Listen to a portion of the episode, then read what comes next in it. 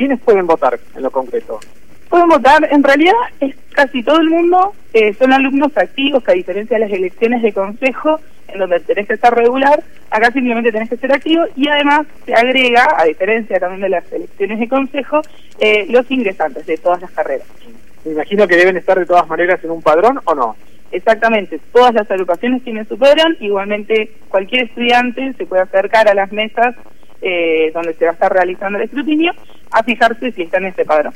¿Qué pasa con aquel estudiante que a pesar de poder votar no vota? ¿Hay algún tipo de sanción? ¿Qué tiene que saber?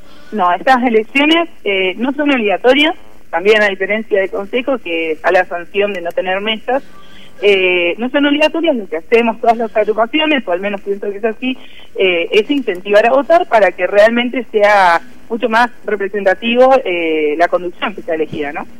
Bueno, martes, miércoles y jueves desde las 9 de la mañana y hasta qué hora se podrá emitir el sufragio. Y hasta las 8 de la noche. Esos son horarios bastante rigurosos, así que no se estira, pero está todo el día. la fiscalización del acto comicial, ¿quién lo hace? ¿Cómo, cómo se trabaja ese tema? La general se encarga del centro de estudiantes, la actual conducción, que en este caso es Miles.